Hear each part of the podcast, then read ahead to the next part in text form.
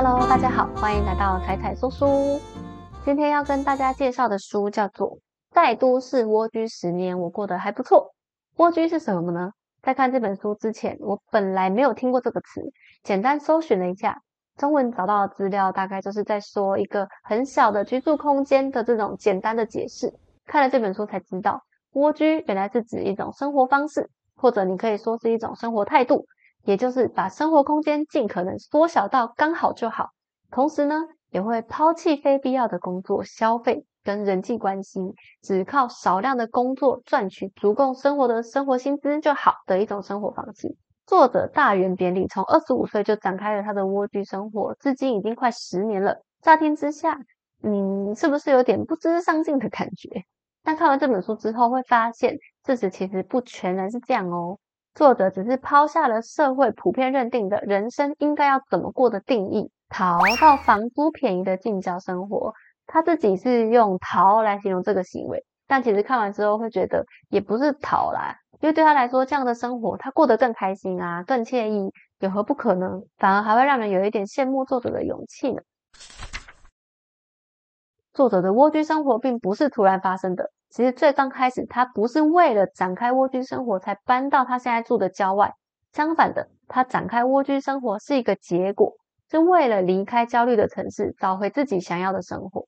高中毕业的大远，他其实跟多数的年轻人一样，北漂到东京，希望可以靠自己打拼一番。但是高额的住宿费跟生活费，让他就算是每天努力打工，为了排班，把他的时间切得碎碎的。辛辛苦苦一整个月，却还是交不出国民年金诶，甚至他还需要靠室友接济白米饭才能够生存。这样的生活让他觉得充满焦虑，觉得快要过不下去了，很怕自己会饿死在东京。然后偶然他发现，东京郊区的房租非常便宜耶！本来住在东京的市中心，一个月房租就要七万块，搬到郊区之后只剩下两万八。于是他二话不说，就立刻搬到新住所，跌跌撞撞展开了周休五日的生活。而且他因为不需要再赚这么多钱了，所以他接下来就认真的计算了一下，他大概一个月要花多少饮食费、交通费，然后也尽量用走路或是骑脚踏车，不太需要打车。结果他就把他的开销瞬间省到一个月只需要花七万块的生活。有了自我审视的余裕之后，大元就开始思考，是什么让自己一直觉得人生不顺遂？为什么他会过着他一点都不喜欢的生活呢？于是他想啊想，发现问题就是焦虑，是生活中的焦虑跟不安让他习惯压抑自己的想法，渐渐的不敢追求自己想做的事。那么焦虑是哪里来的呢？回想儿童时期，特别是上幼稚园前的生活，几乎感觉不到焦虑，因为生活圈只在你跟家人之间，而且可以自由自在做自己。随着年纪渐长，我们逐渐搭建起跟外界的沟通桥梁，不能再随心所欲的表现自己，甚至需要压抑自己来配合他人。而第一个带来焦虑的就是自己的父母，然后是同才师长，最后是整个社会。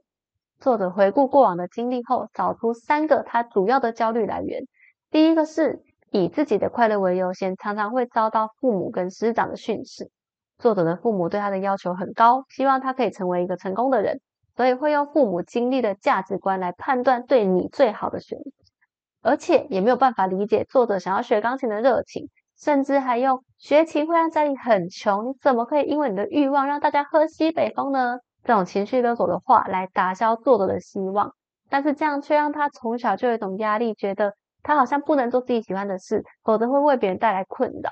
第二个焦虑来源是，如果自己表现的与众不同，会被班级跟社会排挤。因为作者从小就觉得自己跟其他人喜欢的东西有点不一样，例如他不喜欢拘束，他常常不喜欢穿着制服，一直穿着运动服到学校，或者是常常溜到音乐教室弹钢琴等等，种种不懂得察言观色，还有遵守社会潜规则的行为，让他在校园被严重霸凌，连老师都没有站出来帮他说话，甚至还默许这种行为，所以他就觉得自己对于社会的价值观跟行为方式有一些不适应，也让他觉得很焦虑，也很困惑。第三个焦虑来源是。担心自己的能力不如他人，怕自己赚不到钱，无法在社会上生存。作者其实国中一毕业就去找打工工作，希望可以靠自己赚钱。但是第一份工作做得非常不顺利，常常被老板骂。可能是因为他还是不适应社会的潜规则，或是他本身对于团体工作不太在行。因为他事后回想，有发现如果需要个人独立完成的作业，他其实可以做得很好。但是第一份工作是服务业，所以他被骂得很惨，同事也对他有霸凌行为，对他带来深深的焦虑感。一直到后面做的任何其他份工作，明明就做得很好，他还是常常会觉得害怕哪天会被 fire，或者是会被骂、被霸凌。认真想想，我们现在追求的生活样貌是从什么时候开始形成的呢？比如说，现在上班族的日子是我们自己想过的生活，还是在生长过程中被灌输的理所当然的生活方式？在这里，并没有要说上班族的生活不好，或是普遍人认定的生活方式不对，大家都很努力的生活，只是在作者过起蜗居生活后，他才发现自己是哪一种人呢？他不是那种我要做热爱的事情过活的人。而是我不想要做某一种事情过活的人，他不想要过的生活，就是我们可能历史上某个人某天突然根据那一个时空背景下定定的社会常识，比如说周休二日、朝九晚五，一天一定要工作满八个小时，然后就被无条件遵守到现在，到底适不适合现在的生活环境，也没有被重新拿出来讨论，所以他就觉得这不是他想要无条件遵守的事情。可是反过来说，如果是他可以认同的事情，他也会很乐意跟着做。所以他就发现呐，他在东京打拼的日子，并不是在他自己亲身体验后，真的觉得很向往、很想做、充满了快乐才做的，而是父母的期待、社会的认同，觉得你应该要过这个日子，这是一个标准的生活。而且在这个生活下，因为充满了焦虑，所以他根本也没有心力去观察发生在自己身上的事。加上童年的阴影，又让他觉得做自己喜欢的事情会被骂、会被揍，所以他一时很难转换想法。他在那个环境之下，辛辛苦苦的尝试啊，工作了两年，一直到他真的要做出改变的那一刻，当作者决定舍弃他现在拥有的东西，遵从自己的心，搬到郊外生活后，他很惊讶的发现，哎，我过着随心所欲的生活，也没有被揍哎，而且对这个社会，对他自己的生活，没有发生什么不好的影响啊。在他告别了没办法好好休息的打工地狱，也切断了多余的人际关系之后。他就掌握了最低限度的花费，更抛开既有的尝试，重获自由，才终于过上他想要的生活。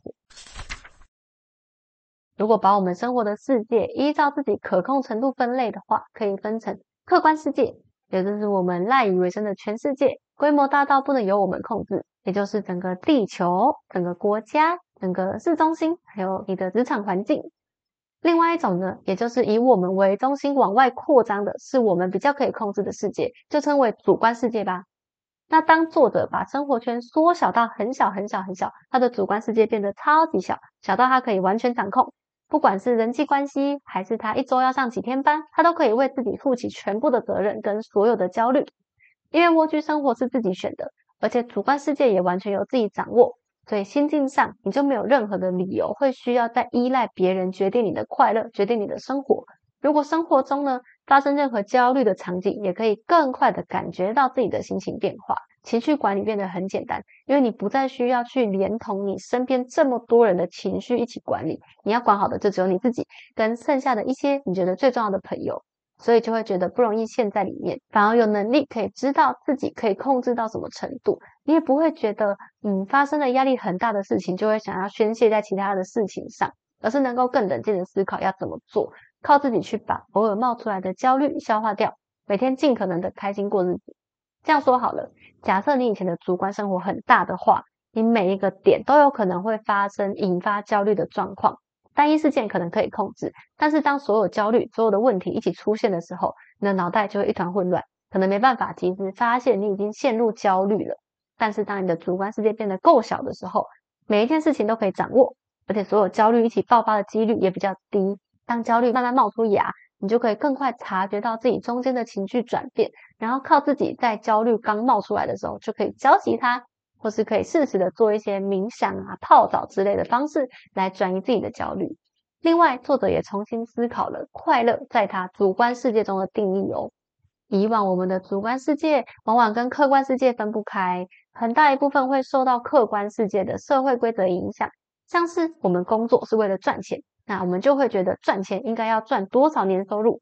或是亲朋好友、同事会问你：你几岁啦？应该要生小孩，应该要结婚。就算你不想要跟客观世界绑在一起，还是很难分开嘛。换句话说，有的人也会觉得，我把主观世界交给他人来定义，很简单呐，你告诉我该怎么做，我就这样做啊，我也不用自己负责，反正是你跟我说的。可是大家没有去想，那套标准可能不一定适合你啊。也许对你来说，你也不需要赚那么多钱，也可以过得很开心啊。或是你一个人也可以过得很开心啊。但是当别人把这个标准套到你身上的时候，你如果没有主动去想，可能就会不小心为了迎合他人而往那个方向走。所以作者就说。我们活着并不是为了在他人的世界里面实现自我，别人定的标准他喜欢，那他自己去做啊。可是有的人就会要求身边的人也要做到，那为什么我们要为了实现他人世界的样子而去改变自己呢？所以为了要寻找自己真正的幸福，你就是要捍卫自己的主观世界，然后避免把你自己人生的宝贵时间、金钱还有情绪被有一些有心人士剥夺了。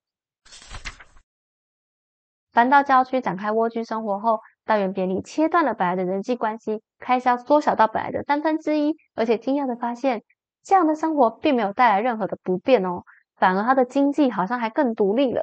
虽然他赚的钱比较少，但他反而不需要靠别人接济白米饭，而且他还可以靠自己选择，他要买在地小农生产的有机白米，因为他买这些白米要赚多少钱，要多工作多久，他可以自己决定。一开始想象的蜗居生活，必须要缩小生活圈，感觉会很不方便。有点像是由奢入俭难的概念吗？但是换个角度想，当你的生活范围缩小到最低限度的生活，你才有余裕去分辨生活中哪些是你真正需要的，哪一些是舍弃了也没有关系的。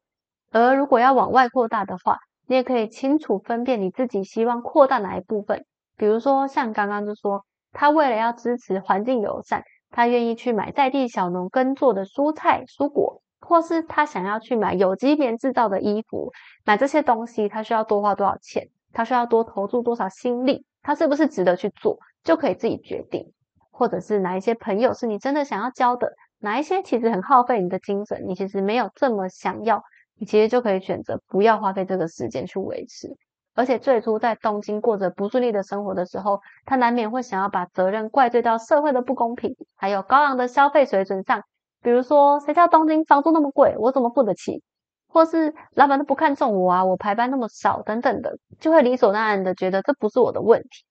但是想着想着，他也不想要因为这样而放弃自己想过的生活，所以他就远离了他不适应的生活环境，搬到郊外。同时，这个行为也代表什么呢？代表他拒绝把这一切的不顺利怪到东京还有其他人身上，搬到郊外去。大元才真的觉得他展开了他自己想要的人生，可以自己为自己接下来的生活，不管是快乐还是不快乐负责。在搬出去的那一刻啊，他感觉对生活是跃跃欲试了。所以他的蜗居生活并不是为了别人，而是要一步一步朝着自己喜欢的样子过生活。哎，过着过着就发现我的生活已经变成这样嘞。蜗居是结果，而不是原因，而且这可能也是他天生适合的方式。最重要的是，他得到的自由比以往都还要多呢。以现在标准来看，没有上大学，也没有做过正职工作，可能算是标准的不够努力吧。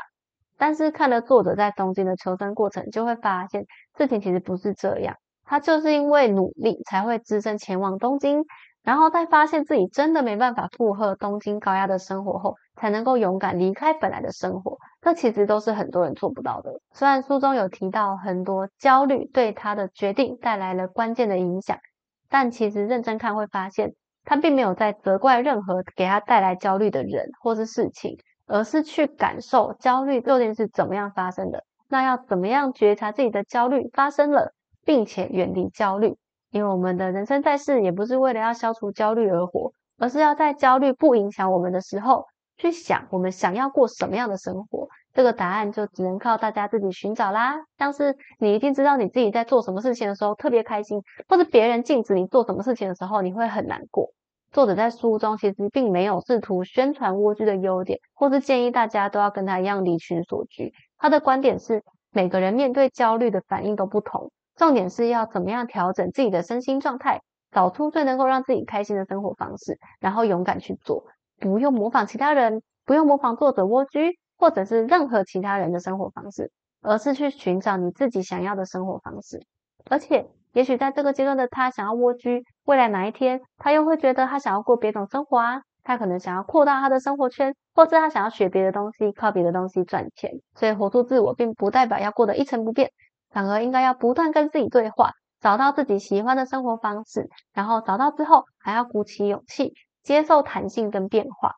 就算跟之前定下来的目标不一样，也未必是一件坏事哦。那看完蜗居生活之后，并不会让我一瞬间想要抛下所有东西，跟作者一样展开隐居的日子。因为就像作者说的吧，他适合的不一定适合我。同样的，也没有一套一模一样的生活方式可以适用所有的人。